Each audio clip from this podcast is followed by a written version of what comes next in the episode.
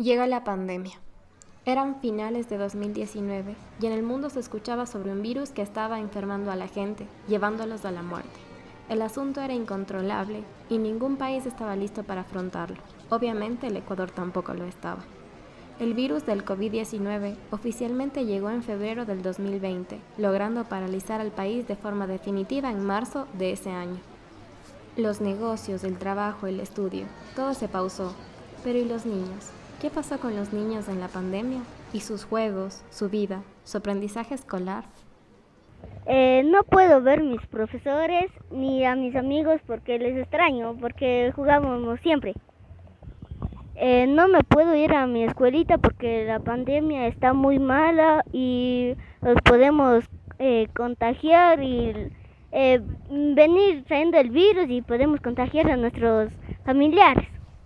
En Ecuador se han registrado 3.3 millones de alumnos matriculados en el sistema de educación pública, y si se suman entre instituciones privadas y fiscomisionales, sería un total de 4.8 millones. Sin embargo, esta cifra podría resultar incierta, porque la realidad es otra. La adaptación del sistema escolar a la virtualidad ha resultado toda una hazaña caótica, tanto para los niños como para los maestros y sus padres. El proceso se ha dado de una forma bastante abrupta, al comienzo con un total desconocimiento de aplicaciones, de formas virtuales, en, esta forma digital que nos vimos obligados a, a asumirlas.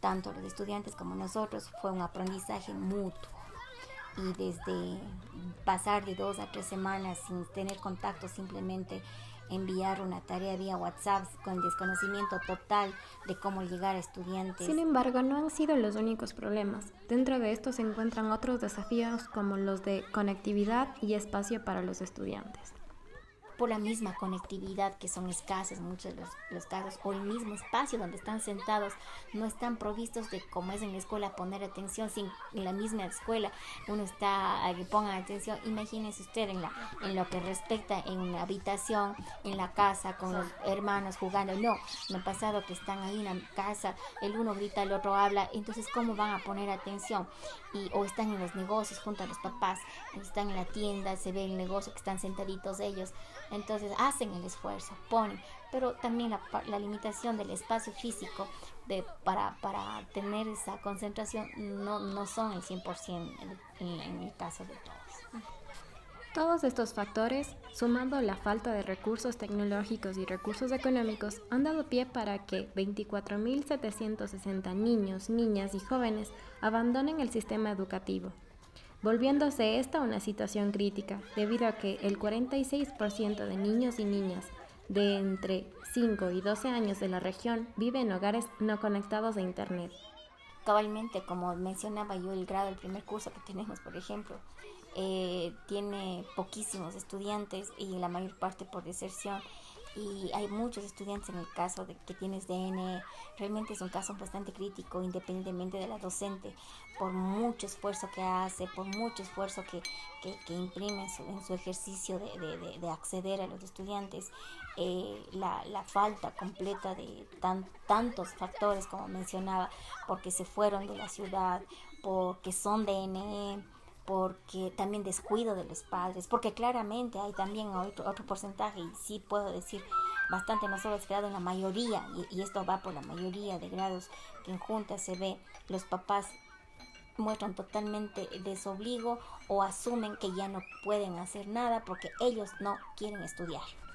Aunque veamos claramente la cruda realidad de la educación actual, parecen insuficientes las acciones que han tomado las autoridades del país lo máximo que hacen es eh, hacer em, expedir, este, decretos en donde de alguna manera los defienda y se aplique los derechos del estudio, los derechos de que sigan ah, teniendo la educación, eh, presionándonos a nosotros como docentes. Obviamente es justo derecho de, dependientes del gobierno, ¿no? Porque somos nosotros. Eh, empleados del gobierno y nos exigen de nuestra parte y está bien porque ese es nuestro deber y trabajo. pero realmente la facilidad de los medios de internet tanto para nosotros no es no está garantizado ni está cubierto es parte del sueldo pero este no es el único panorama nos hemos preguntado qué pasa con los niños con discapacidad que acceden al sistema de educación pública qué hacen las autoridades en estos casos nos llegó un, estudiante de necesidades especiales ciego de nacimiento.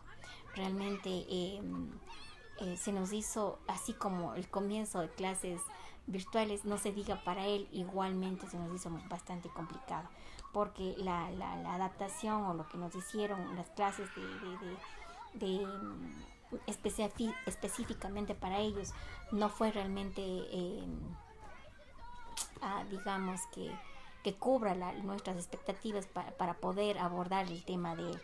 Eh, fue bastante general, fue simplemente que tratemos de hacer lo mejor posible, pero esas no son indicaciones específicas, técnicas que uno necesita para poder abordar un, estudiante de, esta, de, este, de estas necesidades especiales.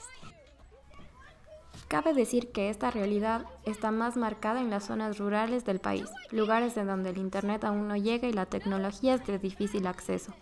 En estos sectores las deserciones escolares han sido mucho más altas que en las ciudades, y las realidades son variantes.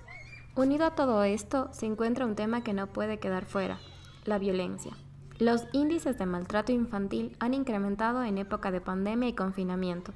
Y la información que la Redim obtuvo a partir de los datos de la Secretaría de Salud de las estadísticas por lesiones en 2020 y 2021 para conocer el impacto de la violencia en la niñez durante el periodo de confinamiento por la pandemia no son nada buenos. De esa manera fue como se pudo evidenciar como de enero a marzo de 2021, 2.659 niñas, niños y adolescentes fueron atendidos por violencia en hospitales del país. La mayor parte fueron mujeres, con un 77%, y 73.1% de las agresiones se realizaron en una vivienda. Evidentemente, las niñas, niños y adolescentes son un sector de nuestra sociedad que ha sido descuidado. El mal manejo de la pandemia dejó varias de sus necesidades y problemas sin buenas soluciones que los ayuda de una manera integral.